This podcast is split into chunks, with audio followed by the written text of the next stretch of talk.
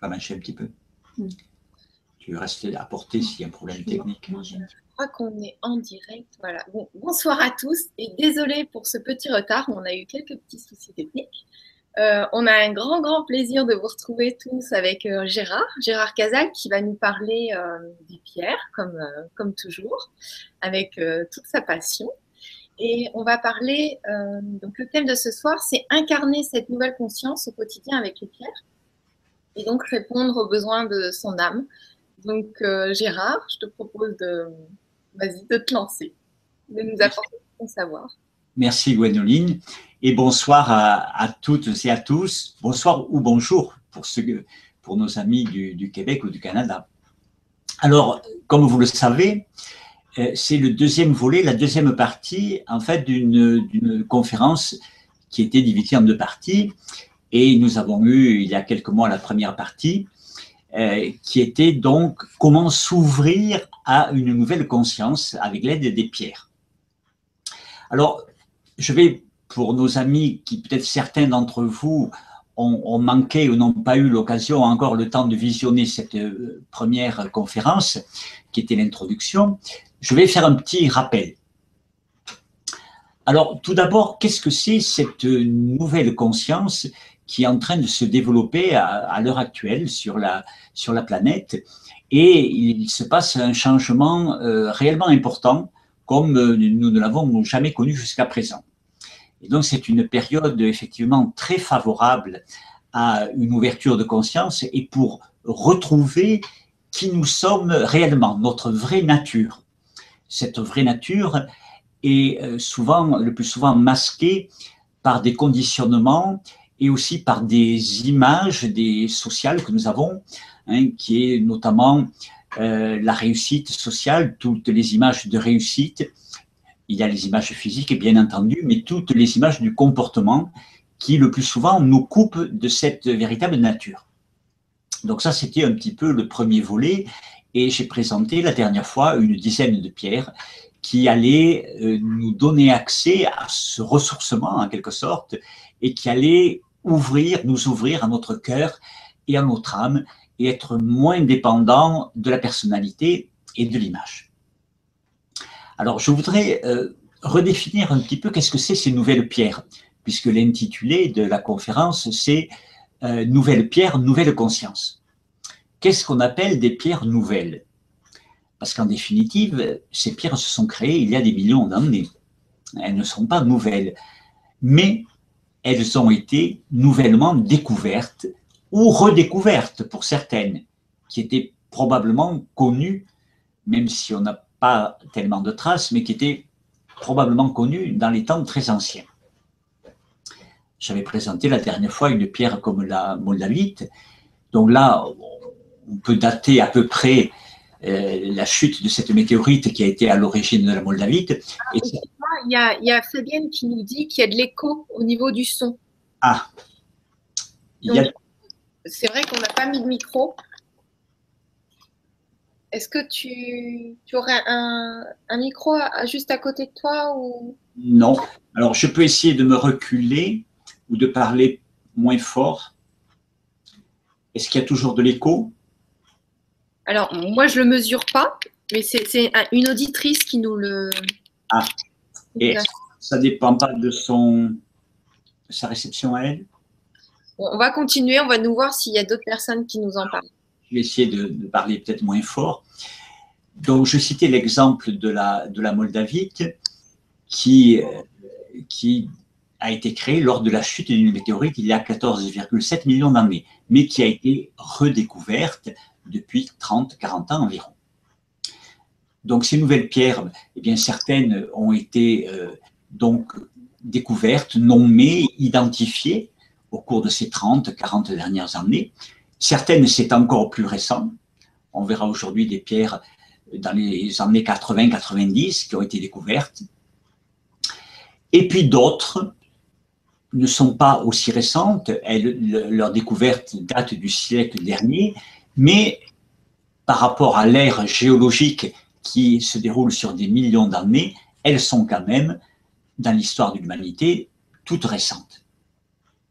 Voilà un petit peu pour resituer hein, cette conférence et en particulier la première partie. Alors, dans cette deuxième partie, eh bien, alors Gérard, euh, alors une auditrice nous dit qu'il y a toujours de l'écho. Donc moi j'ai mis un, micro, peut-être que ça va changer quelque chose, mais euh... je rien à ma disposition. Alors là, au niveau technique. D'accord. Alors espérons que ça va aider le fait que j'ai mis le micro. Bon, on va nous en reparler au cas où. Je, je vous invite. Bien. Donc aujourd'hui, on va voir que cette ouverture, la première phase d'ouverture, euh, ne se déroule pas forcément, et vous avez dû euh, tout, tout, expérimenter ce fait, c'est pas toujours très facile. C'est-à-dire, à partir du moment où il y a une ouverture dans sa vie, il y a des choses qui vont se présenter qui sont en particulier des émotions et des situations qui n'ont pas pu être vécues jusqu'à présent. Donc, du fait de cette ouverture, des émotions euh, comme la peur, des, euh, des émotions comme la, des sentiments comme la culpabilité ou une certaine vulnérabilité peut émerger. Et dans ces périodes de transformation, d'ouverture, ce n'est pas toujours facile à gérer. Ça ne veut pas dire que tout se déroule, ce n'est pas parce qu'on est dans une phase d'ouverture que tout se déroule euh, devant nous de la façon euh, la plus facile et où ça va vers mieux, mieux, mieux comme ça. C'est pas aussi simple. Alors, qu'est-ce qui se passe en particulier? Eh bien, il peut y avoir des émotions refoulées ou des émotions qui ont été vécues précédemment dans l'enfance et qu'on avait oubliées, qui remontent à la surface. Alors ça, c'est un phénomène que je vois très très souvent euh, parmi les personnes qui me consultent, que ce soit ici, que ce soit sur les salons ou les personnes que j'ai au téléphone. Euh, ces personnes me disent, mais là, je traverse une période de difficulté que je n'avais pas connue depuis 20 ou 30 ans. Je retrouve des états que je ne connaissais plus. Et ça, c'est un phénomène naturel. Il ne faut pas s'en inquiéter.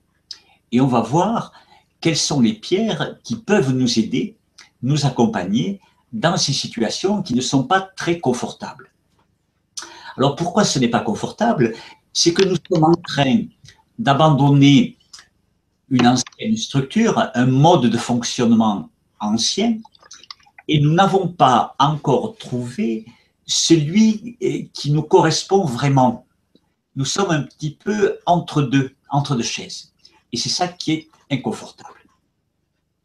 Et dans cette situation un petit peu déstabilisante, évidemment, il va y avoir des émotions, notamment la peur et le doute, qui sont les émotions qui vont le plus facilement ressurgir dans ces situations.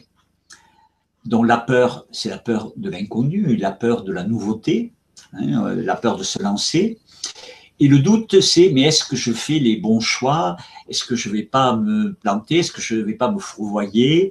Hein? Donc ce sont deux émotions euh, très courantes dans ces situations, dans ces périodes de changement. Et je vais vous présenter deux ou trois pierres qui vont pouvoir aider à se restabiliser et à retrouver euh, un certain centre et une certaine confiance. Alors, comme je le dis toujours par mesure de précaution, ne croyez pas que les émotions et les pensées, on peut, de façon aussi simple, les supprimer, les éradiquer. La peur viendra toujours, les pensées négatives, le doute viendront, mais il y a possibilité de ne pas en être prisonnier. C'est un petit peu, si je voulais utiliser une image, comme un nuage qui passe. Hein, un nuage passe dans le ciel, ça n'empêche pas le soleil d'être toujours là. Le soleil ne part pas avec le nuage, vous voyez Donc nos émotions sont un petit peu comme des nuages. Quand elles passent, quand elles viennent, il faut les regarder passer. Mais il ne faut pas rentrer dans le nuage et suivre le nuage. Parce qu'à ce moment-là, on est emporté par l'émotion. Et de la même façon, on peut être emporté par les pensées, complètement identifié aux pensées et à ce moment-là, on a l'impression que toute notre vie devient négative hein, euh, si on est dans les pensées négatives. Donc les pierres vont nous protéger. Et la première pierre que je vais présenter ce soir s'appelle la charoïte. Alors, cette charoïte que vous devez avoir à l'écran est une pierre qui va nous aider notamment dans les cas d'émotions négatives telles que la peur et les angoisses. Donc, comme vous la voyez, je vais en présenter une deuxième parce qu'il y a parfois des petites nuances. Vous distinguez donc une pierre violette avec des petites traces noires. Et c'est très important qu'il y ait ces traces noires. Pourquoi? Parce que c'est une inclusion d'une pierre qui s'appelle l'aégirine et c'est elle qui va créer ce facteur de, protection. Voyez? Il y a une différence, je crois que j'en avais parlé la dernière fois ou lors de ma première conférence, entre une pierre qui est choisie pour la bijouterie, où là, si on, pour des raisons esthétiques, on va éviter les traces noires, par exemple, mais pour sa fonction énergétique, et c'est ça qui va nous intéresser ici, ces petites inclusions noires seront très importantes. Alors, la charouite, cette pierre, vient de Russie et elle a été découverte dans les années 86-87. Et elle a commencé à être connue donc en Occident, aux États-Unis et puis en Europe. Et c'est une pierre qui donne de très bons résultats quand on est envahi par la peur et les émotions négatives, mais en particulier la peur et les angoisses. Je me rappelle au début de l'entreprise, il y a 22-23 ans, on avait entendu parler des résultats obtenus aux États-Unis, notamment chez les enfants qui faisaient des cauchemars. Et effectivement, je m'occupais à cette période-là d'une crèche parentale dans le village à côté où étaient mes enfants à la crèche. Et on a pu expérimenter avec les jeunes enfants que cette pierre donnait de très bons résultats dans les cas de cauchemars et d'angoisse nocturne. Alors évidemment, elle fonctionne également pour l'adulte, hein, même si nous n'avons pas la même sensibilité que les jeunes enfants. Donc la charouite va nous aider à nous protéger des émotions négatives telles que la peur ou les angoisses. Voilà donc pour la première pierre. Il y a une deuxième pierre qui lui ressemble beaucoup euh, du point de vue de l'apparence physique. Et cette pierre, c'est la sugilite. Ah, je l'adore celle-là. Voilà la sugilite. Alors, pour les personnes qui ne sont pas très habituées aux pierres, ils pourraient dire, mais c'est quasiment la même, on n'arrive pas à les distinguer. Eh bien si, il y a quand même, si on regarde de plus près, une différence. Le violet n'est pas de la même, il n'est pas de, de, la même profondeur, il n'est pas marbré de la même façon.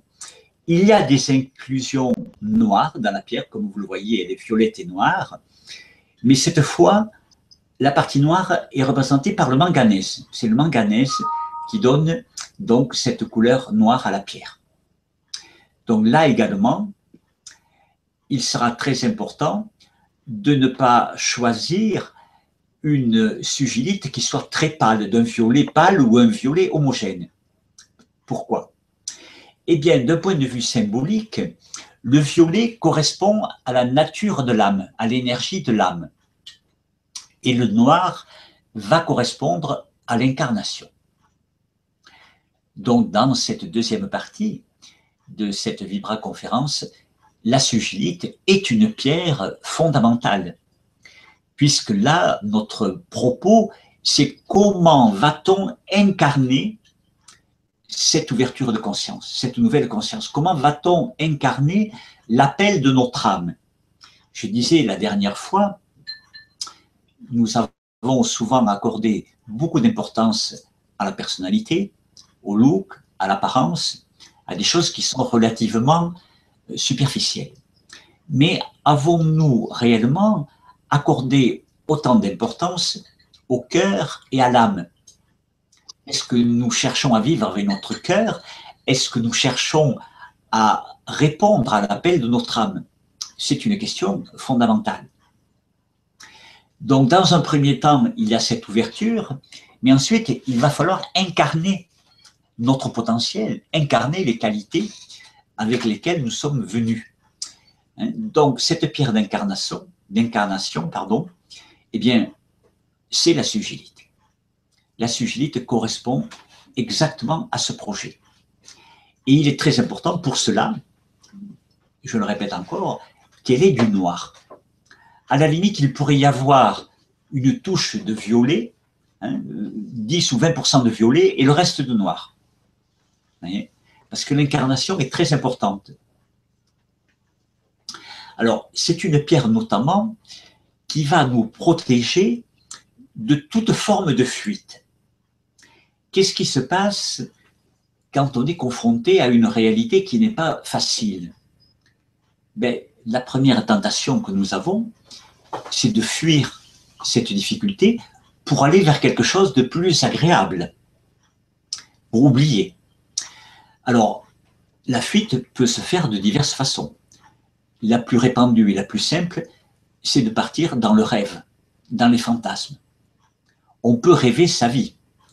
Hein. On peut rêver sa vie amoureuse, on peut avoir des fantasmes amoureux, mais on peut aussi avoir des fantasmes spirituels.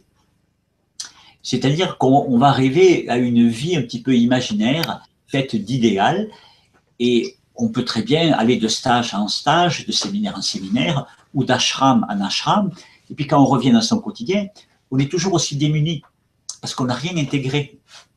Donc on était très bien pendant ces périodes de vie de groupe, euh, quand on était dans nos stages ou dans nos séminaires, mais quand on revient dans sa vie quotidienne, avec son travail, avec ses proches, eh bien, on retrouve les mêmes difficultés.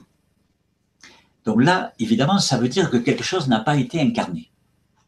Et ça peut être une forme de fuite, souvent, de partir très loin, euh, de, chercher des états euh, un peu fantastiques, hein, des expansions de conscience, parce qu'effectivement, c'est délectable d'expérimenter certains états d'ouverture, mais ce ne sont que des états. Ils sont passagers nous n'avons pas contacté notre vraie nature, elle ne s'est pas stabilisée. Donc tous les états, aussi merveilleux soient-ils, restent des états passagers, ils ont un début et une fin. Donc c'est un risque, c'est un piège.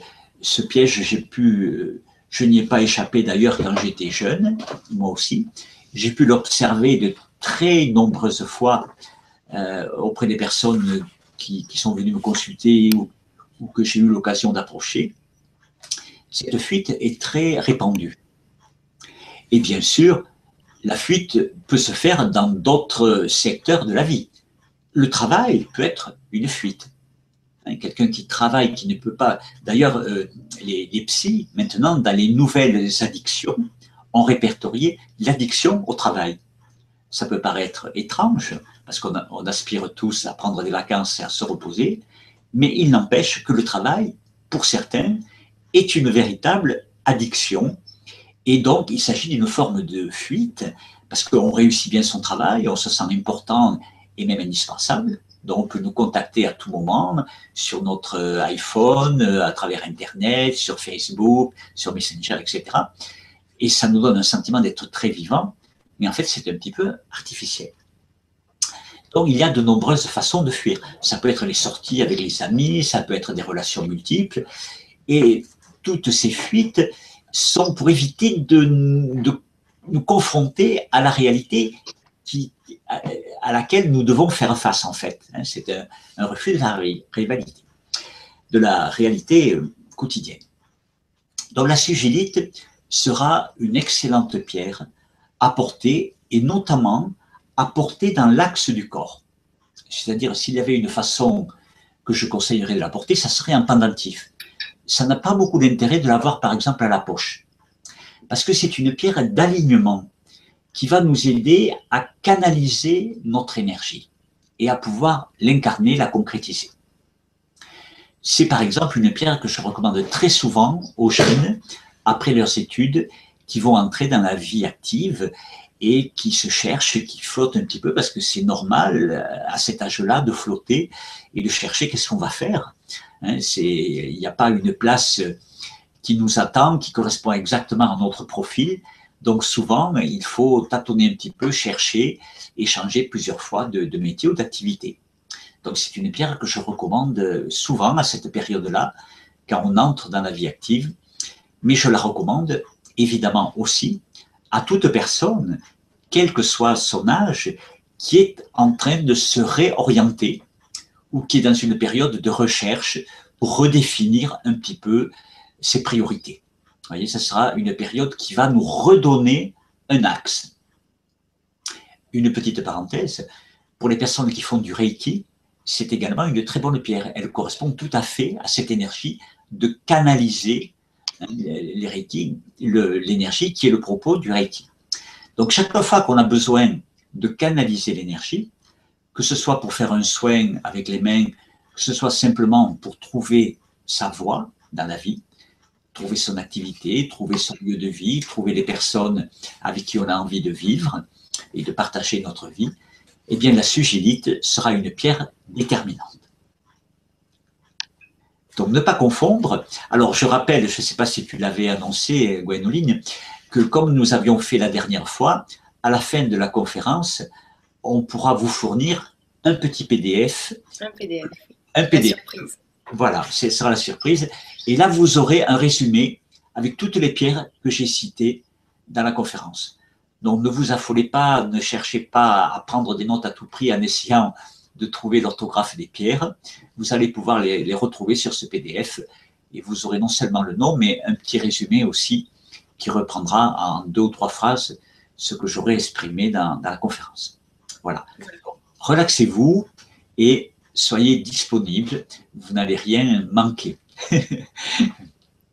J'ai une question, Jean-Pierre. Est-ce que tu veux continuer euh, d'écrire toutes les pierres d'abord et après répondre aux questions-réponses ou prendre quelques questions? D'accord, ok. Euh, oui, pourquoi pas. On pourrait aussi alterner, pourquoi pas. Non, c'est comme tu veux, c'était comme ça, comme il y avait des, quelques questions qui étaient plus ou moins en rapport. Ce qu'on va dire, s'il y a une pierre, euh, une question, pardon, qui est directement en rapport avec ce que je viens de dire, on va la prendre directement. Si c'est une question plus générale, sur les pierres ou sur le thème de la conférence, on verra ça à la fin. Mais s'il y a une question précise sur la sugilite, par exemple, ou sur la charouite, allons-y et je vais immédiatement. Alors là, non, c'était plus en rapport avec euh, le, courage et la persévérance. Donc, euh, c'est pas forcément avec euh, la charouite. D'accord, ni avec la sugilite. Alors, on verra effectivement euh, cette question a tout à fait sa place. On verra qu'il y a des pierres également. Je n'avais pas prévu sur le PDF, mais ça me fait penser à une autre pierre. Comment peut-on euh, avoir euh, cette persévérance et ce courage dans les moments où on traverse une difficulté et où on aurait tendance à, à renoncer hein? Alors là, c'est l'énergie de la météorite. Pour les personnes qui ont tendance à se décourager facilement et à renoncer dès qu'elle rencontre un obstacle, l'énergie de la météorite donne cette, cet impact, cette volonté que rien n'arrête, puisque la météorite, elle n'a pas été arrêtée en rentrant dans l'atmosphère. Alors, puisque, puisque tu commences à répondre à la question, je vais, je vais la lire finalement. Je vais te la lire. Bonsoir, je m'engage dans un projet et je souhaiterais porter une pierre qui me donne courage et ou de la persévérance. Merci Agnès. Voilà. Alors Agnès, euh, le conseil que je donne toujours quand quelqu'un s'oriente dans un projet, la première chose, c'est d'être sûr, avant de mettre toute son énergie dedans, éventuellement même de, faire des emprunts quand on se lance dans un projet professionnel, c'est d'être sûr que ce projet correspond bien, te correspond bien. Et pour ça, il n'y a pas de doute, c'est la sugilite qui vient en premier. Voilà. À partir du moment où on est sûr que ce projet correspond, qu'il correspond exactement à notre potentiel, à ce que nous souhaitons, et qu'on y met tout notre cœur, on verra plus tard, quand il peut y avoir des difficultés, que la météorite pourra aider. Mais ce n'est pas une pierre très féminine, c'est quand même une énergie très masculine, hein, la météorite. Donc la sugilite est sans aucun doute, Agnès, la première pierre que tu dois porter pour ne pas perdre euh, justement ton alignement. Alors qu'est-ce que c'est l'alignement? C'est la personnalité et l'action et les choix que tu vas faire qui doivent être en accord avec ton âme, on pourrait dire, hein, pour employer un mot courant, c'est-à-dire avec ta vraie nature. Parce qu'on pourrait imaginer que on se lance dans un projet qui nous qu'on trouve super, qui nous enthousiasme, mais en fait qui ne correspond pas du tout à ce que nous sommes. Et après euh, un an ou deux ans d'efforts, et éventuellement d'avoir investi même financièrement, on se rend compte que finalement, euh, c'était pas ça qu'on avait vraiment envie de faire. Voyez Donc ça, c'est très important de s'assurer déjà en premier que ce projet correspond vraiment à ce qu'on est. Et ben, merci, euh, merci beaucoup Gérard et merci Agnès pour la question. Et il y a Nat, euh, Nat Médoc qui nous dit génial et merci pour le PDF. Du coup, on vous remercie beaucoup. Voilà. Voilà. Bon. Je te laisse continuer. Alors, on va continuer puisque j'étais en train de vous présenter euh, des pierres qui pouvaient nous protéger dans cette phase de changement. Hein, puisque quand il y a une ouverture comme ça qui est en train de... On pourrait dire que chaque fois qu'il y a un changement dans notre vie, même quand il semble que ça nous tombe dessus, qu'on n'y est pour rien, eh bien, on peut dire qu'il y a une possibilité d'ouverture. Que d'une certaine façon, peut-être même, on l'a appelé à nous, ou que notre âme l'a appelé, et que cette nouvelle situation, même si on ne l'a pas désirée euh, de façon consciente, est une possibilité d'ouverture. Et ça peut être parfois même une maladie ou quelque chose euh, qu'on vit un petit peu comme une catastrophe. Et j'ai pu et ça c'est l'avantage un peu du recul de l'âge, me rendre compte, hein, depuis 30, 40 ans que je, que je suis de près des personnes et que je m'intéresse à l'évolution d'une personne, j'ai vu des personnes traverser des maladies très graves, comme des cancers en phase terminale, et grâce à cette maladie, avoir pu déployer complètement une nouvelle orientation dans leur vie, et non seulement guérir, mais avoir pu mener une nouvelle vie euh, qui, qui, qui n'auraient pas soupçonné auparavant. Donc parfois, il arrive qu'on traverse une épreuve et qu'on se rend compte après coup, et parfois des années après, que cette épreuve nous était nécessaire, en fait, pour nous réorienter. voyez? Euh, Tu parles d'alignement. J'ai une question sur euh, l'alignement, sur une pierre. Est-ce que je peux te la poser? Oui, bien sûr. Bonsoir Gwénoline, bonsoir Gérard et bonsoir à tous. Existe-t-il une pierre qui aligne le corps, l'âme et l'esprit? Merci Iskander. Donc on fait un gros bisou à Iskander. Eh bien, la réponse, je viens de la donner, oui, oui, il existe cette pierre, et cette pierre, c'est la sugilite. Hein, la sugilite est vraiment la pierre d'alignement. Alors, alignement, euh, ça veut dire canaliser l'énergie. Une autre façon de le dire, c'est trouver sa voie, hein, trouver sa voie dans sa vie. C'est bien être en contact avec notre vraie nature. Quand on est aligné, on fait les choses, on fait les choix qui nous correspondent. C'est ça l'alignement. Si je choisis un métier ou une activité qui ne correspond pas du tout à ma nature, hein, supposons que j'ai une nature d'être au service des autres et que je choisisse de la comptabilité ou chercheur dans mon laboratoire où je ne vois personne de toute la journée, ben, je ne vais pas pouvoir déployer mes qualités alors que si j'étais infirmière, par exemple, euh, je pourrais là, effectivement, déployer mes, qualités d'être au service des autres et dans une relation d'aide. Vous voyez? C'est ce qu'on appelle aussi la vocation. Hein, suivre sa vocation. Tout ça, c'est la même chose. Être aligné, trouver sa voie, suivre sa vocation, canaliser son énergie, ce sont des mots différents pour dire la même chose. Et la sugilite, nous amène bien à ça. Merci. Merci. aussi, c'est la même chose. Merci Gérard pour euh, la question et merci Iskander, euh, merci Iskander pour la question et merci Gérard pour la réponse. Je te laisse poursuivre. Alors, on va passer à une troisième pierre. Donc, on a vu que la première, la charouite, nous protégeait au niveau des émotions, la peur notamment. La sugilite nous protège de la fuite elle nous empêche de nous perdre un petit peu, hein, de, flotter et, de nous fourvoyer. Elle nous permet de rester bien alignés. alignés hein. Et il y a une troisième pierre qui va être utile pour nous protéger des pensées négatives. Comme vous le savez, les pensées, on ne peut pas les arrêter, on n'a aucun contrôle. On ne choisit pas ses pensées. Hein. si une personne me dit je suis libre, moi, euh, mes pensées, alors je lui pose la question quelle sera ta prochaine pensée? Peux-tu me dire quelle sera ta prochaine pensée? Personne ne, répond ne peut répondre à cette question parce qu'on ne le sait pas. Les pensées nous viennent. Hein. Ce n'est pas nous qui choisissons de les avoir. Sinon, on ne choisirait que des pensées positives, bien entendu, hein, si on pouvait choisir nos pensées. Par contre, on peut choisir de leur accorder plus ou moins d'importance. Et il y a une pierre qui va nous aider, notamment évidemment dans le cas des pensées négatives, parce que c'est celle qui, qui nous menace le plus et c'est celle dont en général on veut se débarrasser. Eh bien, cette pierre s'appelle le labrador. Alors, ne pas confondre le labrador avec la labradorite. Le nom ressemble, mais ce n'est pas la même fonction.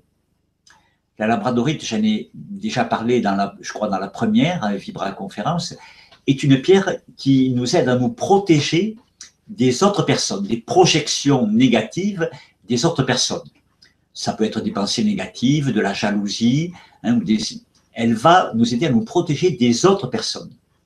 Le labrador va nous protéger de nos propres pensées négatives et de nos propres projections sur nous-mêmes.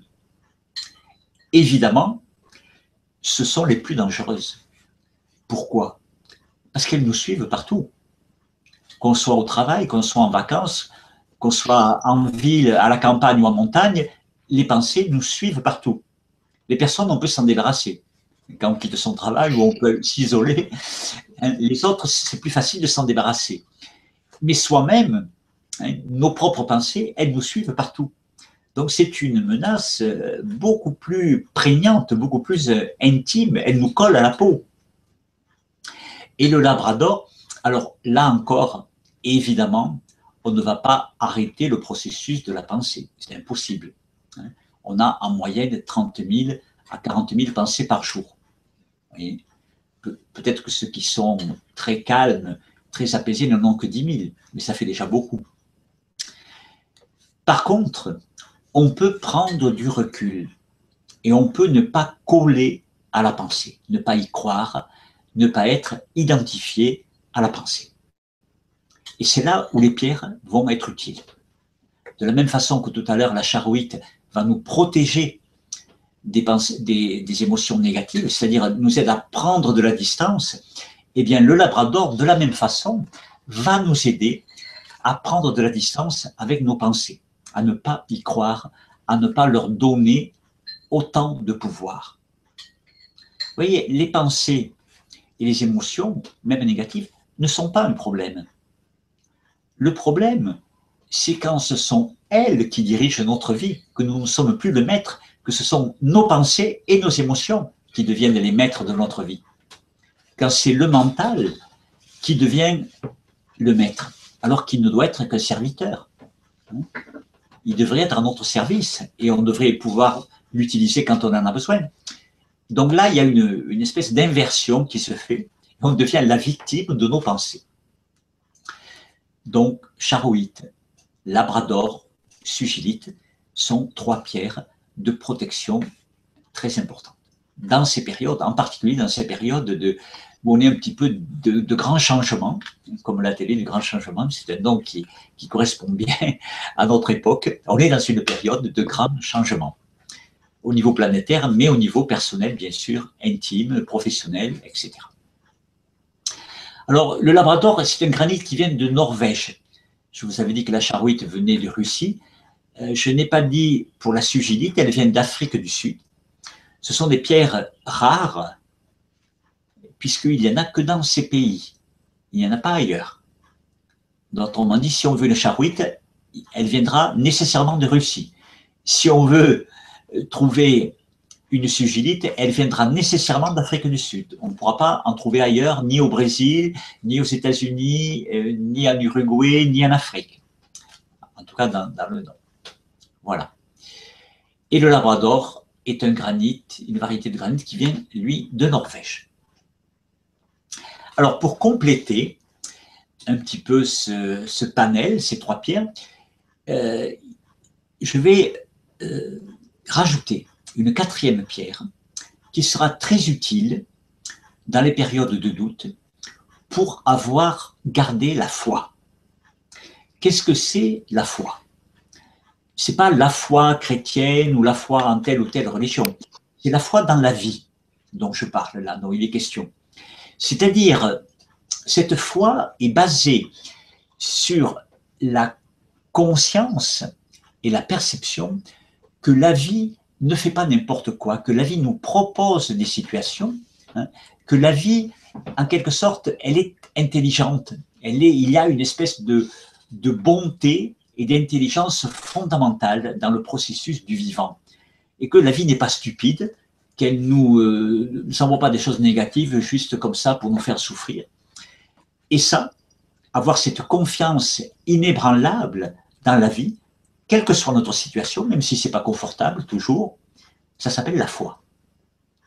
Donc c'est très important dans ces situations où on est un petit peu déstabilisé et où ça ne se passe pas comme on espérait et où on se sent complètement démuni, où on a l'impression que tout s'écroule, hein, tous nos repères s'écroulent, de garder la foi. Et, il y a une pierre qui correspond à la foi, donc ça sera la, quatrième hein, par rapport aux trois précédentes, et cette pierre s'appelle l'avaricite. Donc là, je la montre en petit pendentif sous forme de donut. Donc l'avaricite, c'est un genre de turquoise verte. Hein. Je vous montre la pierre à, l'état brut. Voyez comment elle se présente. Ça ressemble un petit peu à la structure de la turquoise, mais en vert. Hein. Celle-ci en particulier vient de, l'Utah aux États-Unis, un État des États-Unis. On en trouve également en Chine. Mais ce n'est pas une pierre que l'on rencontre aussi fréquemment que la turquoise.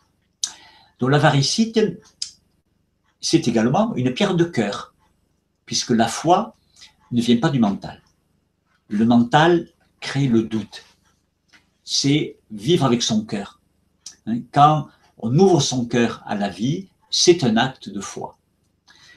Voilà pourquoi il est intéressant de porter cette pierre au niveau du chakra du cœur. Là aussi, l'avoir à la poche, par exemple, ou prendre un galet dans la main. Alors, dans la main, oui, davantage. Ou un bracelet, à la limite, oui. Parfois, je réponds non pour des bracelets, mais là, je dirais oui parce que le poignet, hein, il y a des méridiens qui sont les méridiens du cœur, qui arrivent au poignet. Donc, à travers la main ou le poignet, on peut se connecter par l'intermédiaire des méridiens à notre cœur. Ça serait une pierre pour les reins, comme le jade, il n'y a aucun intérêt de la porter au poignet, parce que les méridiens des reins sont sur les jambes. Donc l'avoir au poignet n'apporte rien, vous voyez. Donc le bracelet n'est pas tellement adapté dans ce cas. Et euh, tu n'avais pas terminé là. Alors, c'était simplement pour dire qu'avec ces quatre pierres, on peut faire un petit mandala de protection. Et je l'ai euh, dans mon livre, donc Se ressourcer avec Pierre Testo, je ne sais pas si vous le voyez en arrière-plan, euh, je donne dans un chapitre qui est intitulé Comment traverser les périodes de crise, c'est un peu l'objet de, ce soir, hein, dans cette ouverture de conscience, et quand on cherche à incarner vraiment qui on est, euh, ben, on peut rencontrer les mêmes phénomènes que dans une période de crise. Voyez?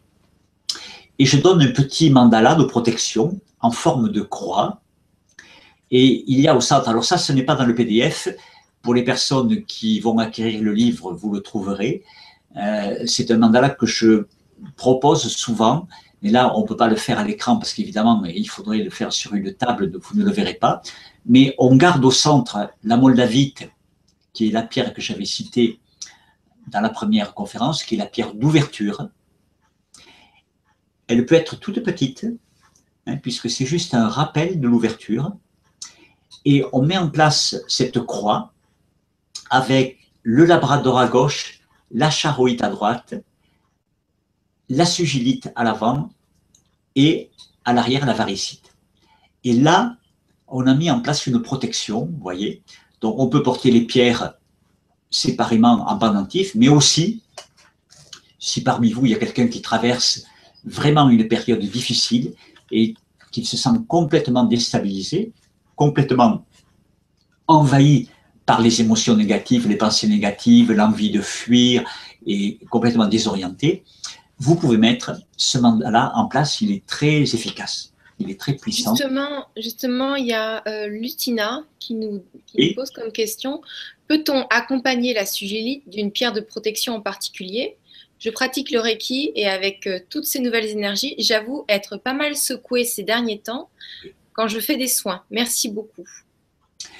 Alors, oui, la sugélite, déjà le fait de la porter pendant les soins Reiki, ou même si on donne par un massage, te permettra de mieux canaliser ton énergie. Donc, d'absorber beaucoup moins l'énergie des personnes, hein, euh, parce qu'en fait, l'intérêt quand on fait un soin, c'est de transmettre une énergie. Ce n'est pas de donner sa propre énergie hein, à son détriment pour quelqu'un d'autre. Et surtout de ne pas absorber l'énergie négative de la personne. C'est simplement de servir de canal hein, sans être fatigué du tout. Et si on est un bon canal, non seulement on ne se fatigue pas, mais on va en plus profiter de cette énergie qu'on reçoit, qu'on canalise. Donc à la fin du soin, on sera également rechargé. C'est ça qui est intéressant. Et la sugilite va aider à ça. Elle va permettre de mieux canaliser l'énergie, de moins donner sa propre énergie et donc de moins se fatiguer, autrement dit de mieux placer son énergie. Donc déjà, ça sera un très bon point. Et l'UNITA demandait peut-on accompagner la sulgilite d'une pierre de protection en particulier? Donc, laquelle quelle Alors, il peut y avoir, pour les personnes qui sont thérapeutes ou qui donnent des soins, ce que je recommande souvent, pas pendant le soin, mais après ou avant pour récupérer, c'est d'utiliser les bougies. Les bougies, on en a parlé lors de la première euh, Vibra conférence. Hein, là, je ne les ai pas apportées puisque ce n'était pas l'objet, mais vous pouvez aller voir sur notre site et ils sont très indiqués au travail thérapeutique, non seulement pour se protéger, mais pour recentrer son énergie. Pour recentrer son énergie. D'accord. Alors, je pense que dans une prochaine Vibra-conférence, si tu es d'accord, peut-être euh, en début d'année, on pourra parler de toutes les pierres de protection dans les différentes situations, parce qu'effectivement, ça revient à chaque Vibra. à chaque Vibra, oui. Il y a toujours euh, les questions comment peut-on se protéger? Je pense que euh, ça méritera une, conférence à part entière. Oui, oui, oui. Je suis parfaitement d'accord. Et je te remercie pour euh, cette réponse-là. Et l'UNITA, euh, je te remercie aussi pour la question. Alors, il y a une autre, une autre question de Nat. quelle pierre appelez-vous météorite? La Sunjit, par exemple? Non, non, la, la, la ou la shungite n'est pas une météorite. Les météorites sont des vraies météorites, c'est-à-dire elles viennent de l'espace ailleurs de la Terre, elles viennent d'une ceinture d'astéroïdes entre Mars et Jupiter, et donc elles viennent percuter, hein, ce sont des météores. Les toutes petites euh, disparaissent, elles sont brûlées en traversant l'atmosphère, mais les plus grosses tombent sur Terre. Elles viennent percuter la planète, et parfois en faisant un cratère énorme. Dans mon livre, il y a également un chapitre sur ce phénomène qui est un peu à part, qui est celui des météorites. Là, on ne va pas parler de ça ce soir parce que ça nous amènerait trop loin. Hein. Je vais continuer donc euh, par présenter quatre ou cinq pierres de plus. Et après, on aura toutes les questions, on, aura du temps disponible pour répondre aux questions. Ok, bon, on remercie Nat. Donc, euh, non, la, la Sunjit, ce n'est pas une météorite. C'est une pierre euh, totalement terrestre, inhabituelle, qui contient des formes de carbone inhabituelles qu'on appelle les fullerènes, mais elle n'est pas d'origine euh, météoritique. Ce n'est pas une météorite. Alors, il y a maintenant une autre pierre que je voudrais vous présenter, euh, parce que c'est une pierre qui va euh, permettre un rayonnement de l'aura.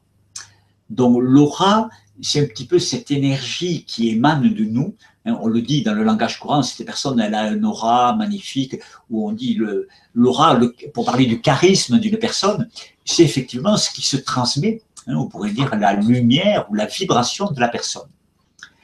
Et il y a des pierres qui vont toucher le corps physique et d'autres qui vont permettre à l'aura d'être plus lumineux et de se déployer.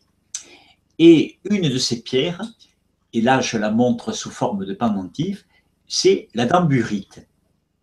Alors ce n'est pas une pierre qui est très connue non plus, mais toutes les pierres que je présente ce soir sont des pierres nouvelles qui ne sont pas très connues hein, par rapport au cristal de roche ou à des pierres comme le quartz rose hein, ou le lapis lazuli et la turquoise. Ce sont des pierres moins connues. Voici une damburite, donc en pendentif. Et si on porte la damburite en pendentif au niveau du chakra du cœur, on va s'apercevoir qu'on a un rayonnement, hein, que ça amplifie le rayonnement de notre aura.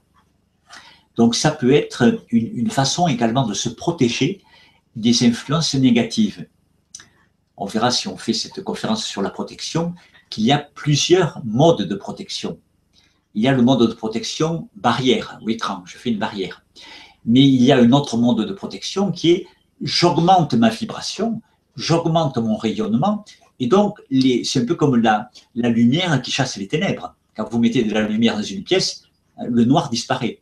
Donc les vibrations négatives sont chassées, sont repoussées par mon propre rayonnement. Je n'attire plus de personnes négatives ou de situations négatives, vous voyez Donc c'est une façon très intéressante également de se protéger par son propre rayonnement qui repousse les ondes négatives. Bien, alors je vais maintenant présenter encore une ou deux pierres, deux ou trois même, qui, me paraissent importantes. Qu'est-ce qui peut se produire quand on est dans cette phase d'ouverture et quand euh, on a euh, cette ouverture à, cette nouvelle conscience, donc qui, où on retrouve une certaine sensibilité, on retrouve l'élan du cœur, euh, et on va retrouver aussi peut-être les émotions, comme je l'ai dit, peut-être des pensées qui vont revenir, mais il peut y avoir des mécanismes qui se répètent. Ce sont des conditionnements, et euh, évidemment, si on a 20 ans, on n'a pas eu le temps, hein, pour les, auditeurs qui, ont, qui sont très jeunes, ils n'ont pas eu le temps de se rendre compte que dans leur vie, ils répétaient les mêmes processus. Mais quand on a 40, 50 ans, ou même moins, on se rend compte que parfois, on répète toujours les mêmes processus. C'est comme s'il y avait un circuit imprimé. Par exemple, je vais faire un premier couple à 20 ans avec un type de personne. Ça ne marche pas, je me sépare, et 5 ans, 10 ans après, j'attire de nouveau le même type de personne, la même situation. Voyez? Donc ça peut être un schéma où je suis victime de nouveau. Et je vais répéter 4, 5 fois de suite la même expérience. Ça peut être par rapport à l'argent où je vais me faire voler, où on abuse de moi. Ça peut être euh, dans la situation professionnelle. On se rend compte qu'on répète toujours le même cycle. C'est comme s'il y avait un circuit imprimé. Comment, avec quelle pierre, à l'aide de quelle pierre, peut-on se libérer de ce passé, de ce conditionnement? Alors, ce passé peut venir également de nos ancêtres car on n'arrive pas sur Terre vierge de toute influence. Il y a notre hérédité. Donc ça peut être un schéma qu'on répète de nos parents, de nos grands-parents, de nos ancêtres. J'ai très souvent rencontré des situations, notamment l'attitude vis-à-vis de l'argent, hein, quand il y a des jugements, une forte moralité sur l'argent, ou par exemple des personnes qui voient la spiritualité et l'argent comme étant contradictoires, opposés, et s'il y a un schéma comme quoi la, pauvreté est une vertu, eh bien la personne peut répéter ce schéma de génération en génération. Les gens sont fauchés et ont beaucoup de problèmes matériels avec l'argent. Voyez, donc ce sont des espèces de croyances, de schémas que nous répétons, qui peuvent venir d'un patrimoine héréditaire ou que nous avons créé nous-mêmes dans l'enfance et que nous répétons ensuite alors, la bonne nouvelle, c'est qu'il y a une pierre qui peut nous aider. Parce que si on est dans le présent, hein, on a la capacité de, de renaître, c'est comme une résurrection, on ne porte plus le poids de ce passé, hein, on ne porte plus ces schémas récurrents. Et cette pierre s'appelle la phénacite. Comme le phénix qui, renaît de ses cendres, hein, la phénacite, est une pierre de renaissance, de renouveau. Donc, ça sera une pierre intéressante pour toute personne qui arrive au cap où elle sent qu'elle est en train, qu'elle a besoin de se détacher de ce passé et qu'elle est en train d'aborder hein, un renouveau dans sa vie, un changement. Hein, j'ai vu le cas de personnes, par exemple, où ça se fait de façon euh, absolument radicale, où tout a brûlé, tout a brûlé, l'appartement, tout, la personne repart de zéro. Alors, fort heureusement, c'est pas toujours euh, aussi dramatique, c'est parfois hein, des, changements plus petits. On peut renaître sans avoir besoin de brûler sa maison ou de hein, ou d'éradiquer tous ses anciens amis. Fort heureusement. merci de nous rassurer. Mais parfois, la vie propose des situations hein, euh, curieuses. Donc, la phénacite va nous aider donc à renaître sans porter le poids de ce passé. Bien, encore une ou deux pierres, et puis euh, nous laisserons quand même la place aux questions. Alors, il arrive aussi parfois dans ces phases de changement et d'ouverture qu'on rencontre ce qu'on appelle des noyaux durs, c'est-à-dire des choses qui sont incrustées qu'on n'arrive pas à lâcher. Hein, on appelle ça des, des, dépendances fortes ou des addictions. Alors, bien sûr, tout le monde connaît les addictions alimentaires, la cigarette, l'alcool, le sucre, mais il peut y avoir d'autres addictions ou des noyaux durs, des choses qu'on n'arrive pas à lâcher.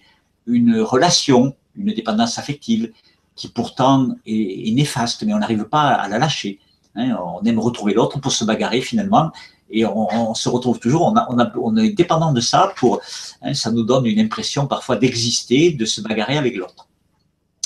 Donc, si c'est le cas, s'il arrive qu'on rencontre un attachement euh, très fort qu'on n'arrive pas à quitter, que ce soit à une substance, à une personne, à une situation, à une habitude, hein, une habitude, un conditionnement, une façon de, penser, de procéder, eh bien la séraphinite, qui est cette pierre dont j'avais déjà parlé la dernière fois, alors la séraphinite est une pierre, elle, qui vient de Russie. Là aussi, il y a un seul endroit, hein, la Russie.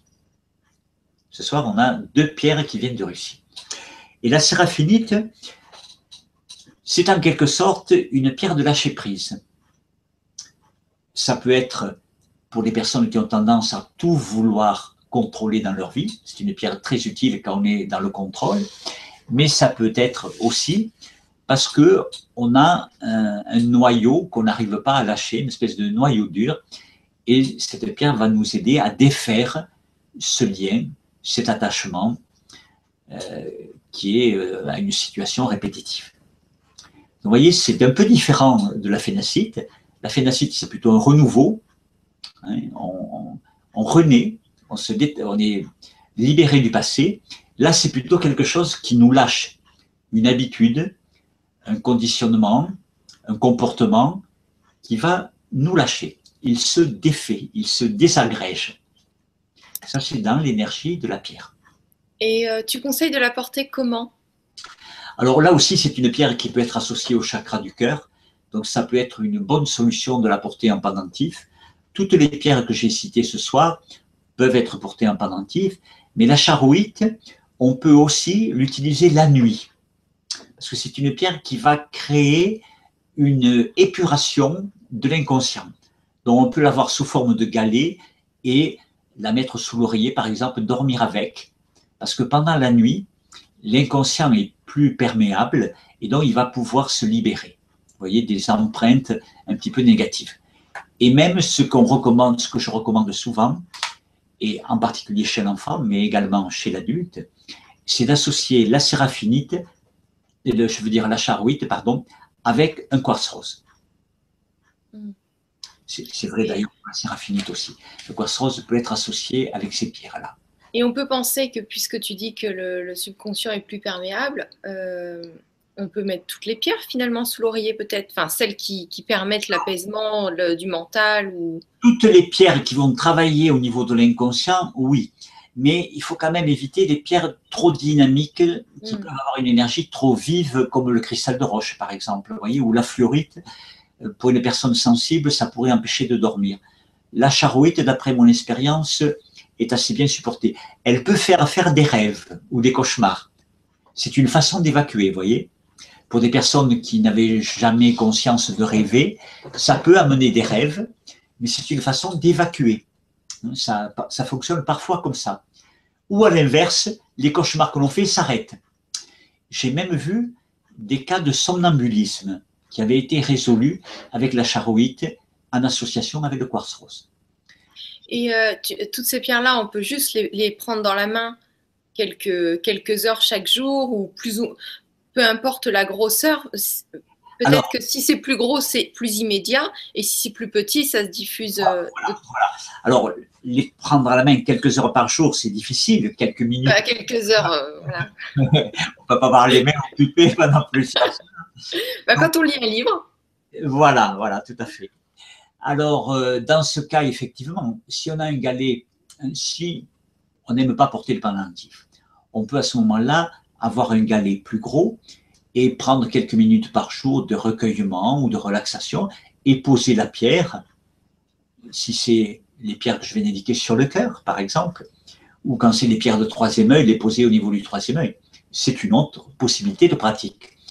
Mais plus la pratique est courte, plus il faut que la pierre correspondante soit grosse.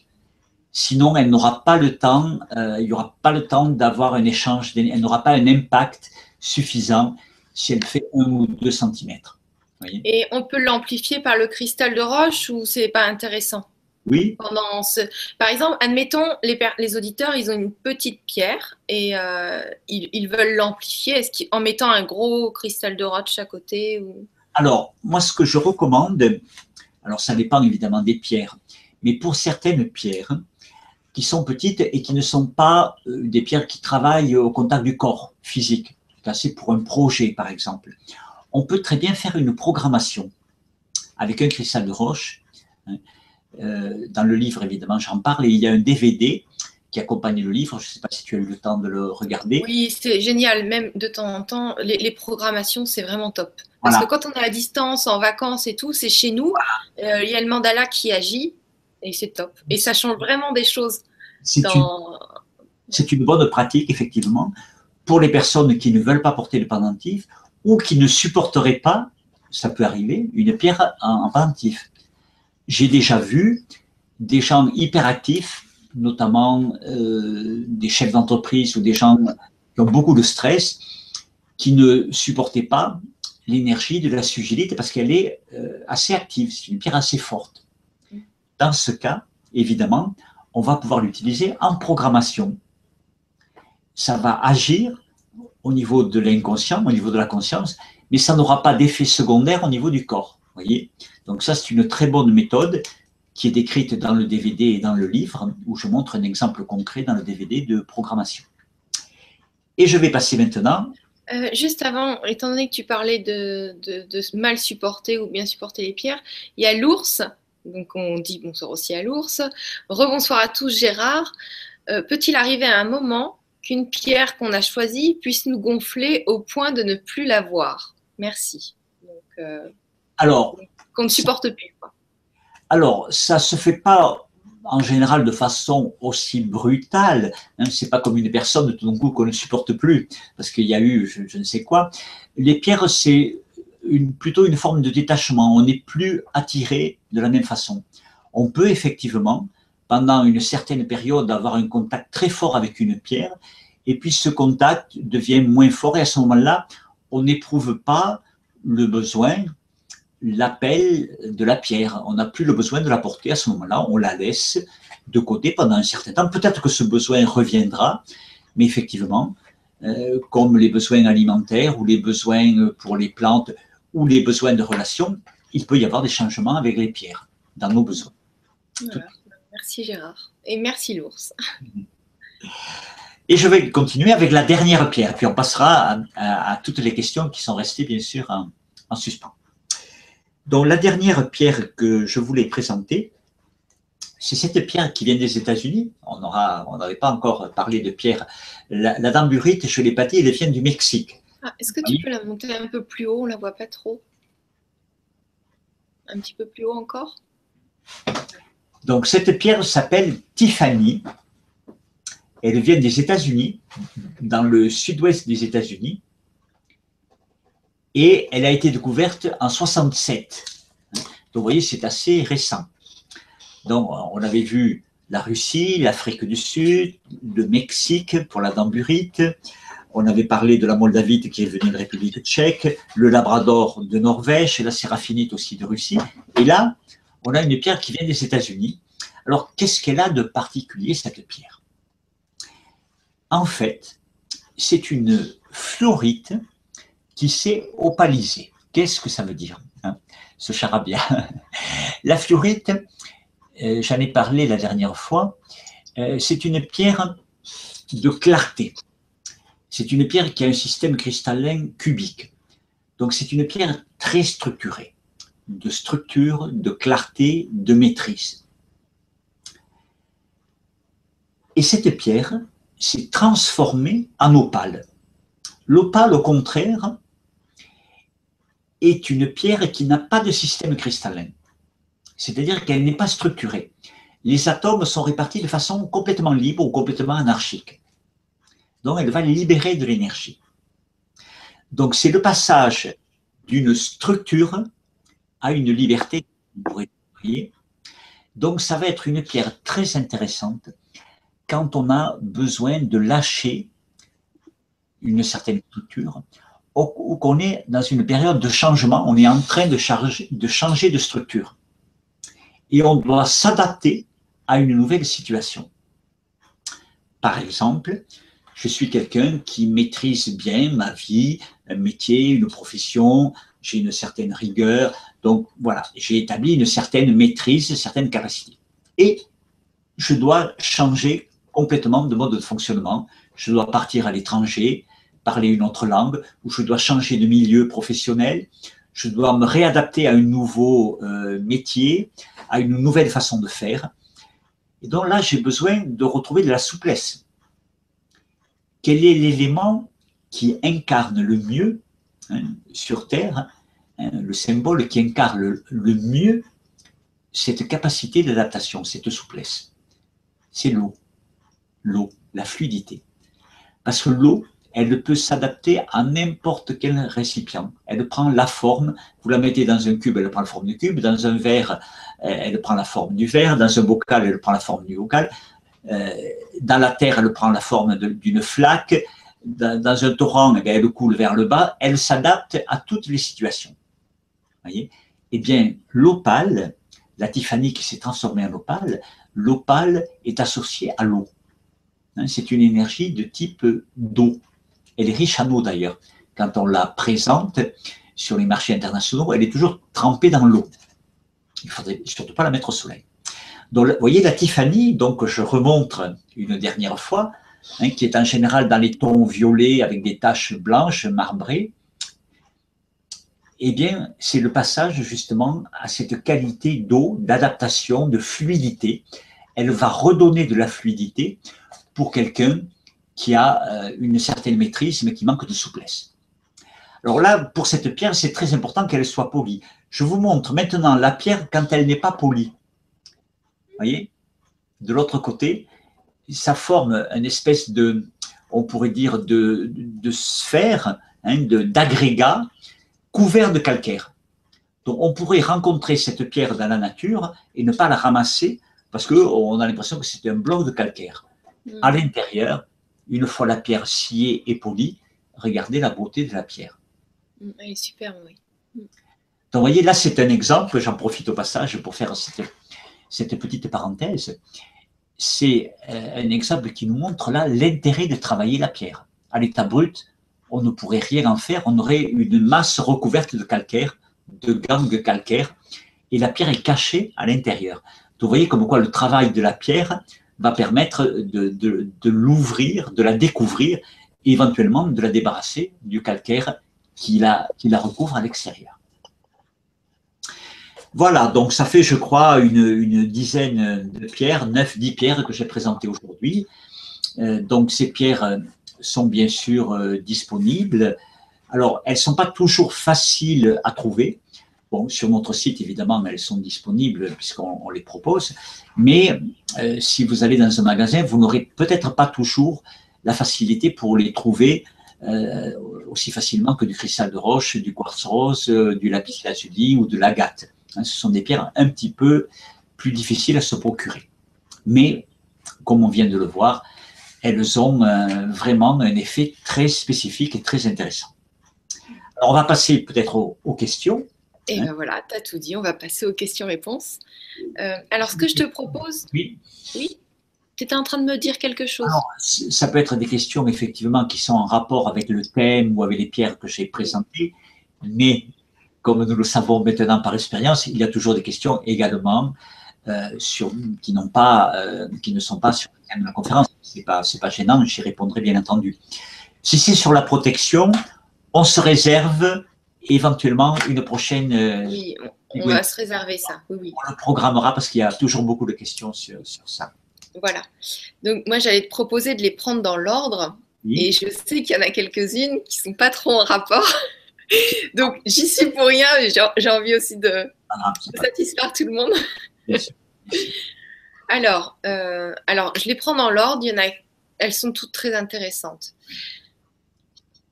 Donc, bonsoir Gwénoline et Gérard. Quelle pierre me conseillez-vous pour l'ouverture du troisième œil? Merci Marie. Oui. Alors Marie, euh, je ne sais pas si tu as eu l'occasion de visionner la, première partie de la vidéoconférence. J'avais parlé justement d'une pierre d'ouverture du, troisième œil qui s'appelle l'azurite, qui est vraiment probablement la pierre la plus spécifique et la plus puissante pour le troisième œil qu'on peut utiliser pour la voyance, la clairvoyance, l'introspection, pour avoir accès au contenu de l'inconscient, mais aussi pour avoir accès au monde des symboles. Hein, j'avais cité, je crois, la dernière fois, euh, le fait de lire un texte comme la Bible ou des textes sacrés, et en disant que c'était parfaitement illisible si on ne l'aborde pas avec une conscience du troisième œil. D'un point de vue purement intellectuel, on ne comprend rien parce que ce sont des paraboles, ce sont des messages symboliques. Donc l'azurite remplit cette fonction-là, hein, d'ouvrir le troisième œil et d'avoir accès à ces connaissances cachées. Voilà, donc du coup, merci Gérard d'avoir répondu. On aurait pu, Marie, te renvoyer à la première. D'ailleurs, regarde la, la première partie, tu vas trouver des choses très intéressantes. Euh, donc merci à tous les deux. Merci Marie aussi pour ta question. Alors, euh, donc Iskander qui nous pose une nouvelle question.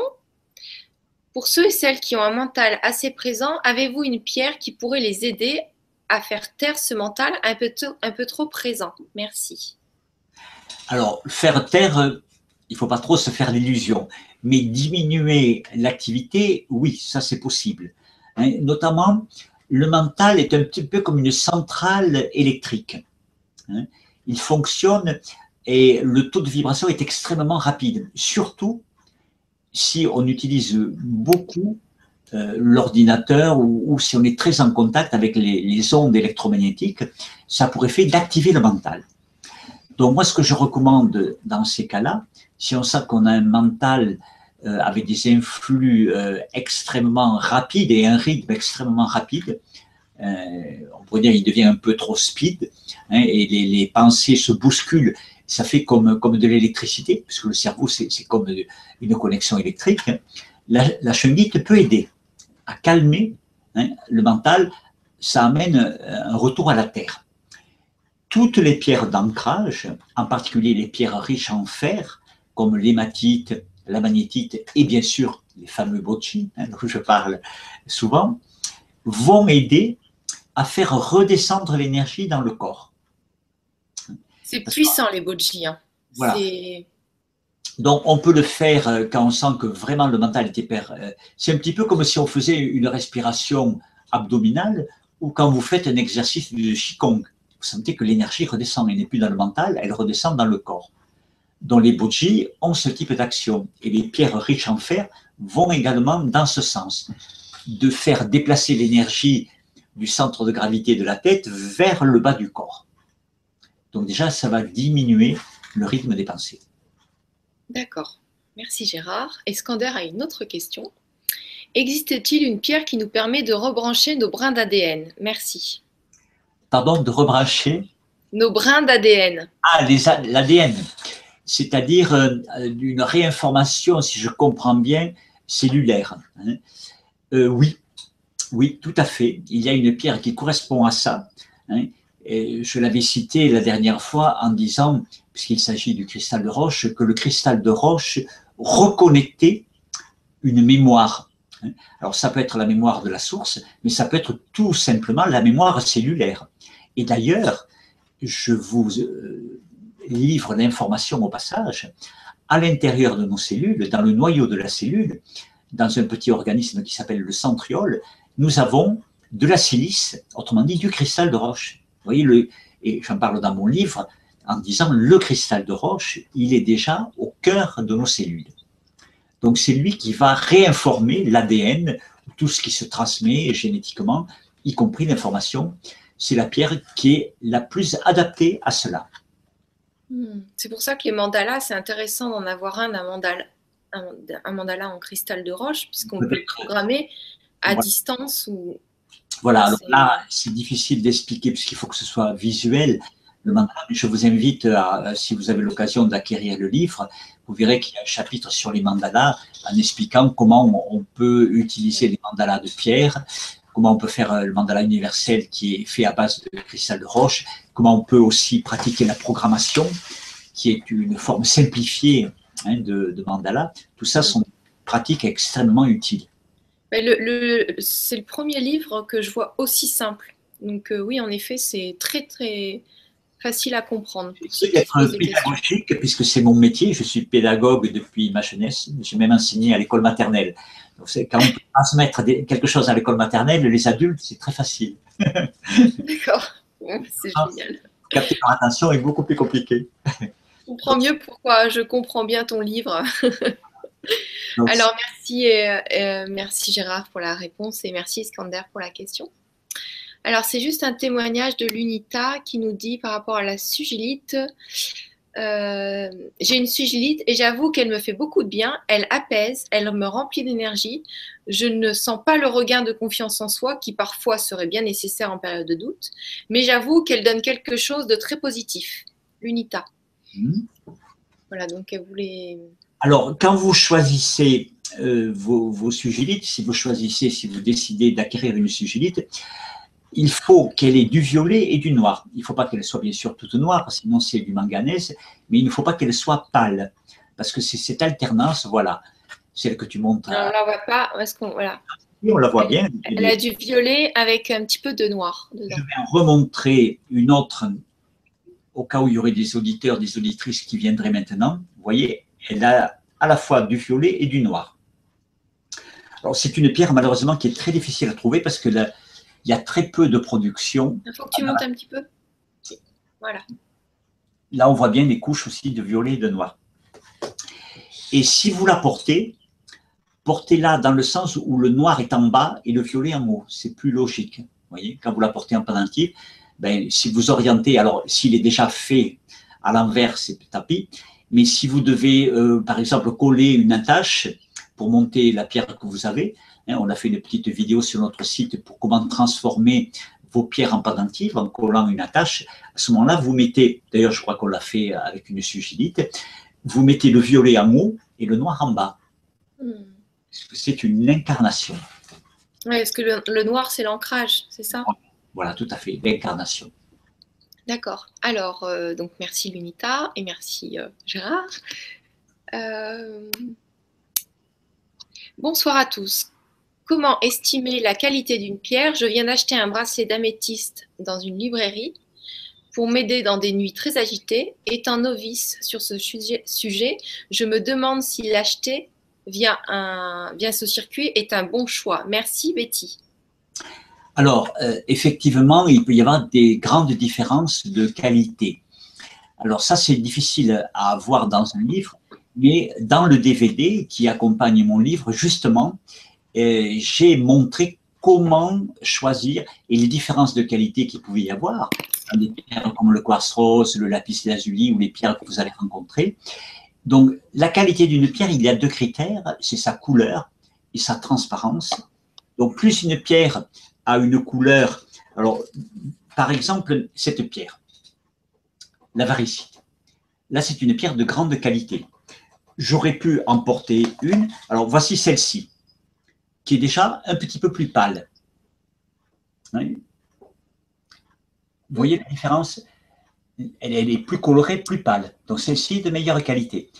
Et on pourrait l'avoir encore beaucoup plus pâle, blanchâtre. Donc là, la qualité serait très faible. Donc il y a des critères de couleur, il y a des critères de transparence pour les pierres qui sont transparentes comme les pierres précieuses. Prenons une ingue marine ou une émeraude. Plus elle sera transparente et plus elle sera colorée, plus elle aura de la qualité et de l'énergie. Et dans le DVD qui accompagne mon livre, là, je montre des exemples précis. Il peut y avoir des inclusions d'autres pierres dans le lapis lazuli qui vont diminuer la qualité de la pierre. Par exemple, la calcite blanche dans le lapis lazuli ou la sodalite dans le lapis, vous voyez Donc, effectivement, euh, on peut rencontrer de grandes différences de, qualité. Donc, pour la métisse, il faut qu'elle soit très colorée. Alors, euh, colorée, alors, la on, a, un petit, on fait un petit coucou quand même à Christine qui vient, qui vient de dire non, pas forcément. C'est ta, femme qui est avec nous aussi, qui nous aide beaucoup. peut être, ça, dépend de, de, l'objet. Ça, c'est encore un autre critère. Des pierres comme l'améthyste, on peut la trouver opaque ou transparente. Une pierre transparente va plus s'adresser à une énergie éthérée, par exemple calmer le mental. Une pierre opaque quand on a dans la même pierre la possibilité qu'elle soit opaque ou transparente, va s'adresser davantage au corps. Elle va agir davantage au, corps. Parce que sa, vibration, hein, du fait qu'elle n'est pas transparente, correspond davantage à la vibration du corps. Là, on entre un peu dans les spécificités. Donc, tout dépend, euh, tu vois, quand tu choisis ton améthyste, si c'est pour un problème physique, hein, elle peut être opaque, mais il faut quand même qu'elle ait une belle couleur violette. Si elle est grisâtre, hein, elle ne sera pas de belle qualité. Si elle est transparente, bon, voilà une belle améthyste. si je veux, si on la voit, hop. On la voit très bien. Voilà. Et donc là aussi, il y a euh, évidemment les améthystes euh, très pâles, euh, d'autres beaucoup plus colorés. En général, l'améthyste du Uruguay est de qualité supérieure à celle du Brésil à plus forte raison celles qu'on va trouver dans le Massif central ou au Maroc, qui sont en général très très pâles, qui ont très peu de couleurs. Merci beaucoup Gérard et merci Betty pour ta question. Alors, euh, donc, on a des beaux commentaires aussi. On te remercie beaucoup Gérard. Euh,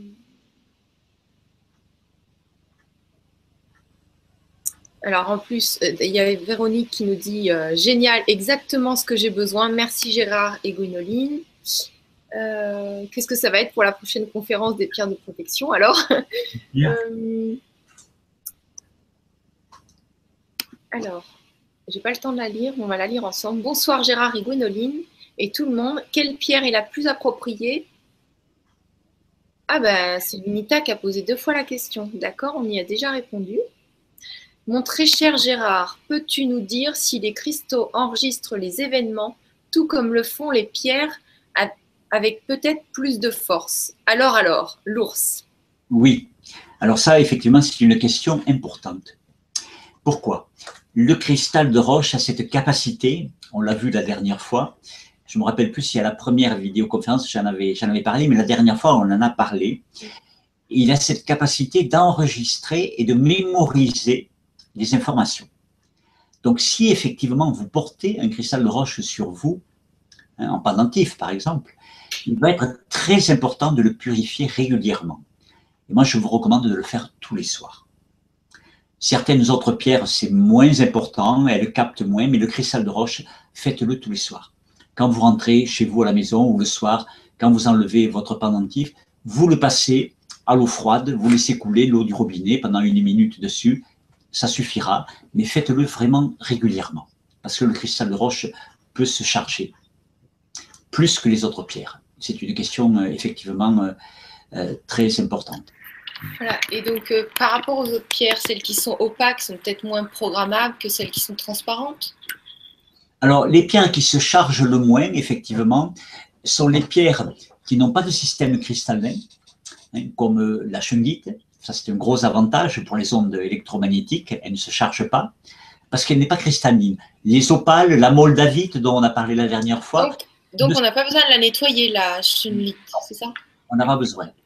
On peut le faire accessoirement si elle a pris de la poussière, hein, comme on le ferait avec n'importe quel objet, mais elle ne va pas mémoriser, garder l'information. Vous voyez, ça c'est l'avantage des pierres qui n'ont pas de système cristallin. Il n'y en a pas beaucoup, mais il y en a quelques-unes. Donc en fait, on, peut pas, on peut toutes les programmer ou, pas? Alors, c'est ça la question quelque part. Alors, la programmation, en général, la nature a déjà programmé les pierres en leur donnant une couleur. Une turquoise, elle va être programmée plutôt pour absorber que pour rayonner, vous voyez. Euh, dont les pierres sont programmées par la nature, puisqu'elles ont une fonction, comme les fleurs. Une rose hein, n'a pas la même fonction qu'une marguerite. Les pétales sont différents, euh, son énergie est différente, etc.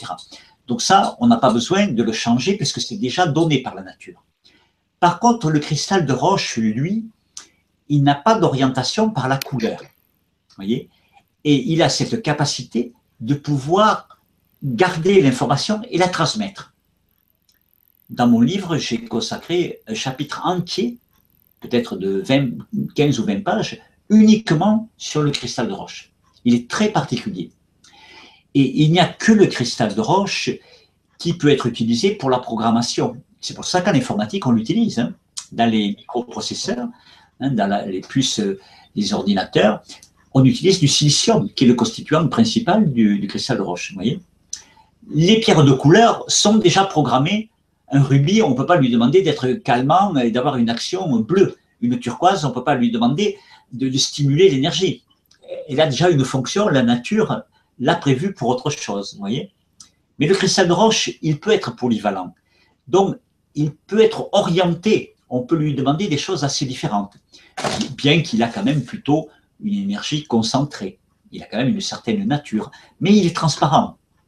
Et il a surtout cette capacité de stocker et de transmettre de l'information. Merci beaucoup Gérard et merci l'ours. Euh, bonsoir à tous, merci de ce partage. Est-ce que les pierres d'incarnation sont spécifiques à tous ou peuvent-elles être différentes selon les signes du zodiaque ou autres? Merci beaucoup Nat. Non, là, la pierre que j'ai citée, la suchlite, ça c'est pour tout le monde parce que quel que soit notre signe et nos tendances et nos qualités, le processus de l'incarnation est le même. C'est-à-dire ça doit prendre une forme, ça doit venir dans la vie physique. Incarner, c'est prendre corps. Hein. Autrement dit, euh, si ça reste une énergie éthérée, elle n'est pas incarnée. Elle doit prendre forme. Pour savoir si j'ai une prise de conscience, si elle est incarnée, si elle est incarnée, il y a quelque chose qui va changer dans ma vie.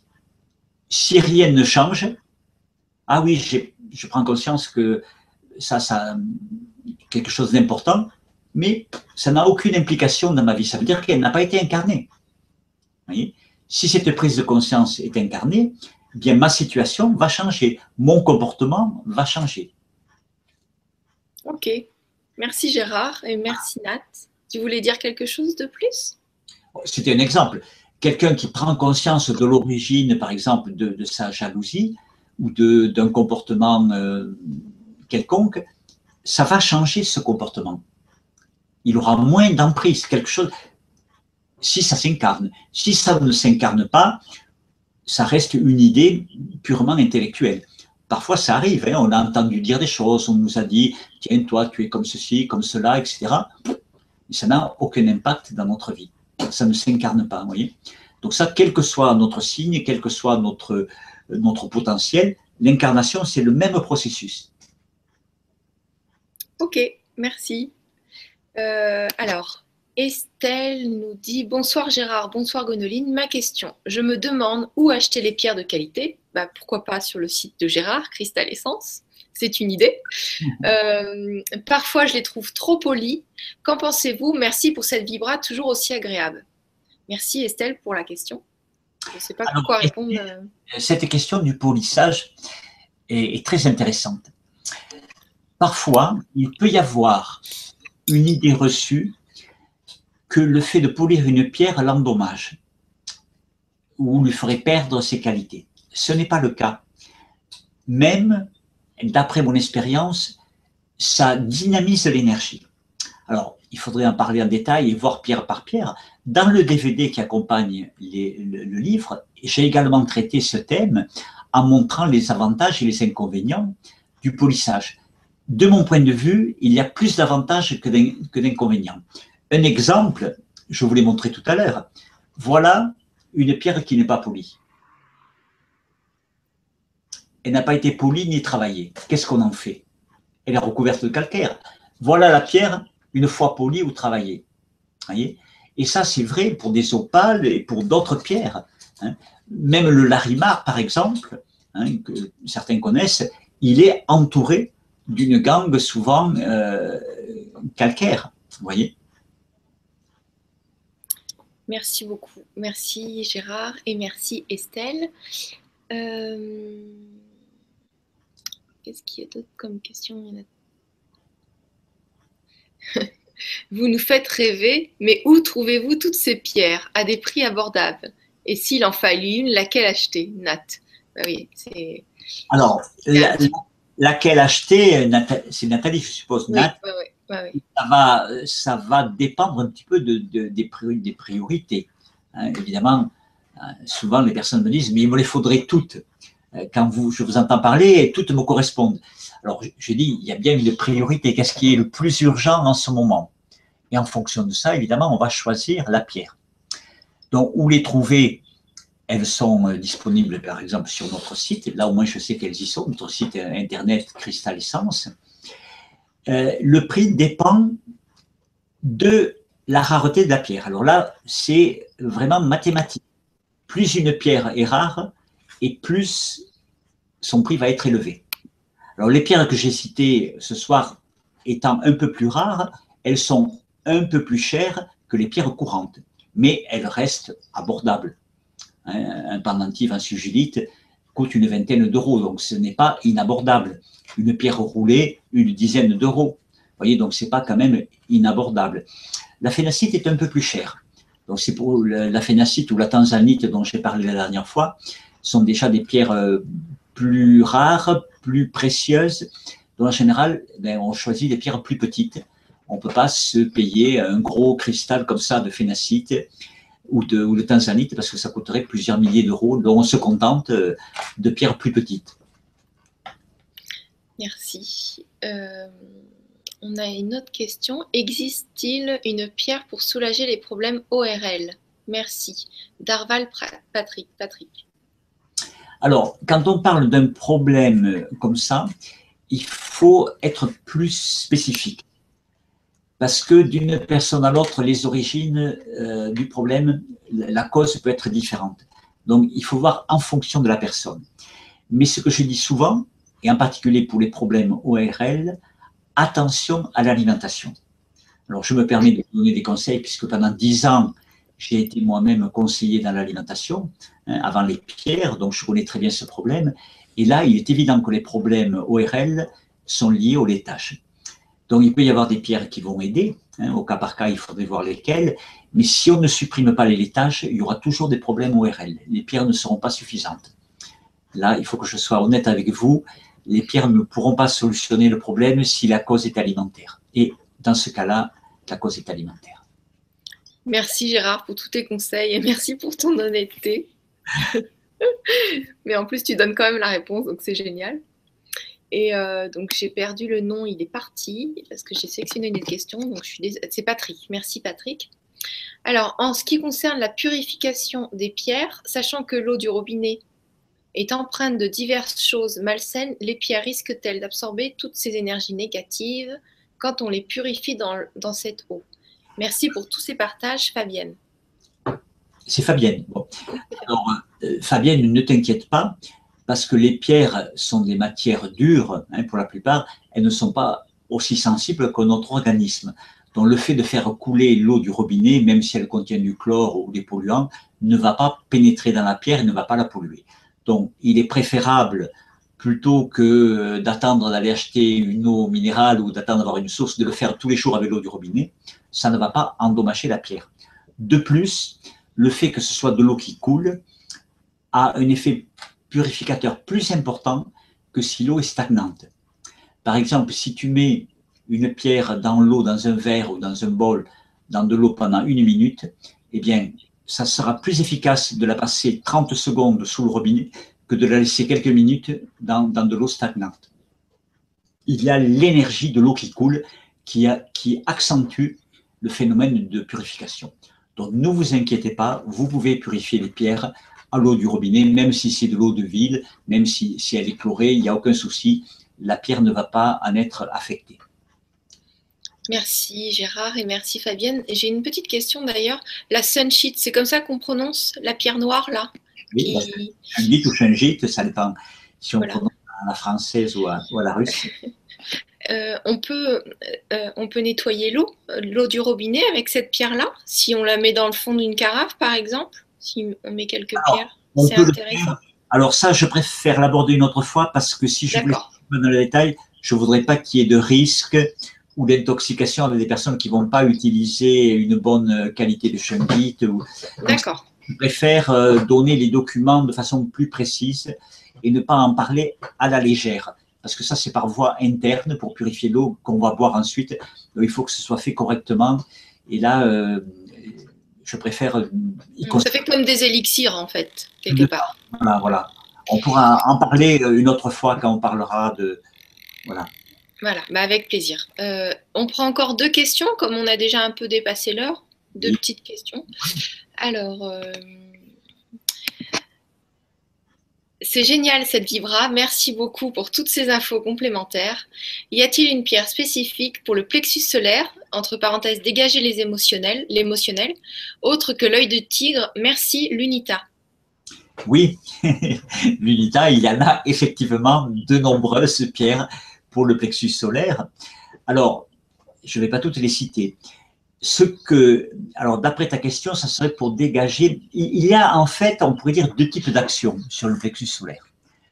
Ou amener de l'énergie, ou plutôt le, le détendre. Si quand on appuie avec le doigt, on sent que le plexus est complètement noué et dur, on va éviter une pierre comme la citrine, qui est un quartz qui est assez tonique, et on va plutôt utiliser une pierre douce. Hein, quand on parle des pierres en relation avec le chakra du plexus solaire. Donc là, on va utiliser plutôt quelque chose pour relaxer, s'il y a beaucoup de tension ou de tonicité. Par exemple, une calcite orange. S'il y a, dans certains cas, un nœud émotionnel, c'est-à-dire une émotion ou une contrariété ou un conflit, par exemple, avec quelqu'un, qui, crée un nœud au niveau du plexus solaire. À ce moment-là, en fonction de la cause, on va pouvoir utiliser des pierres spécifiques. Par exemple, dans ce cas, la chrysocole, en cas de conflit, hein, un conflit avec quelqu'un, par exemple, ou euh, on peut avoir un conflit personnel, interne, hein, quelque chose qui nous tiraille, de la culpabilité, par exemple, c'est un conflit interne, hein, et on sent que ça noue le plexus solaire. À ce moment-là, une pierre comme la chrysocole va aider à détendre le plexus. Et il peut y en avoir d'autres. Mais là, au cas par cas, j'ai cité deux ou trois exemples typiques. Il peut y avoir euh, peut-être une vingtaine, une trentaine de pierres différentes qui pourraient être utilisées pour le plexus solaire, évidemment. Merci Gérard et euh, merci Lunita. Euh, bonsoir à tous. Gérard, que pouvez-vous nous dire sur le Super 7 pierre de mélodie? Oui. Merci beaucoup. Alors, Ça fait la dernière question. Voilà. Ça fait partie. Alors, effectivement, Mélodie en parle dans, son livre. C'est une américaine, hein, Mélodie. Euh, il y a des pierres comme ça qui, euh, qui sont un petit peu difficiles à euh, se procurer, mais surtout, on ne sait jamais qu'est-ce qu'on s'est procuré. Euh, moi, personnellement, j'évite ce type euh, de, pierre, hein, même quand on m'en demande, parce que euh, on n'a pas, comme ce n'est pas un minéral, mais c'est plutôt une composition avec euh, plusieurs minéraux. Hein, on a également ce problème avec d'autres pierres qui ne sont pas des minéraux, mais qui sont des inclusions de différentes choses. Mais elles ne sont pas visibles, ces inclusions dont on ne sait jamais vraiment ce qu'on achète. Voyez? Et là, il faut faire attention euh, parce que c'est pas comme une améthyste où on, voit, ou une turquoise, on peut voir si c'est une vraie turquoise, on peut la faire analyser. Et là, à moins de faire des analyses extrêmement complexes et coûteuses. Et malheureusement, il y en a eu de fait qui ont montré que ces pierres, qui prétendument, hein, comme l'oralite, avaient 23 euh, minéraux différents, en fait, il n'y en avait pas du tout. C'était de, de l'améthyste. Donc, c'est très délicat. Hein. On peut tomber sur une... Mais la plupart du temps, on risque de tomber sur une pierre qui n'a pas les composants qu'elle devrait avoir. voyez? D'accord. Donc, c'est des mélanges de pierres, en fait. C'est, voilà, ce n'est pas le nom d'une pierre euh, minéralogique, si vous voulez. Hmm. C'est le nom d'un composé qui est censé avoir plusieurs pierres, mais qui ne les a pas toujours. Et c'est très difficile visuellement de se rendre compte. On a le même problème avec l'oralite 23, hein, qui d'un point de vue euh, formel devrait avoir 23 minéraux, mais en fait personne ne sait ce qu'on achète. On sait qu'on achète hein, une améthyste, mais on ne sait pas si on achète de l'oralite parce qu'on ne peut pas s'en rendre compte. C'est ça la vie. C'est pour ça que j'ai choisi, moi, de ne pas diffuser ces pierres-là. Je ne peux jamais garantir à mes clients qu'elles sont les composants qui sont préconisés. Et personne ne peut le garantir, malheureusement. Voilà, mais je crois qu'on est arrivé au terme. Oui, et je vois qu'on a beaucoup de problèmes de connexion et de son. Euh, c'est pareil pour le, réseau du grand changement, qu'on n'est pas tout seul, et Facebook et tout ça. J'ai vu passer beaucoup de messages, c'est général. C'était pas propre à nous en particulier, même toute la journée, vous avez eu des soucis de, connexion, beaucoup de personnes aussi. Et euh, il y a des choses qui se passent en ce moment dans l'univers. D'accord. En tout cas, je tiens à te remercier du fond du cœur parce que, comme d'habitude, tu es passionnant. Donc, bien sûr. Je te remercie également. Et je remercie toutes les personnes qui ont partagé cette soirée avec nous. On a perdu la connexion.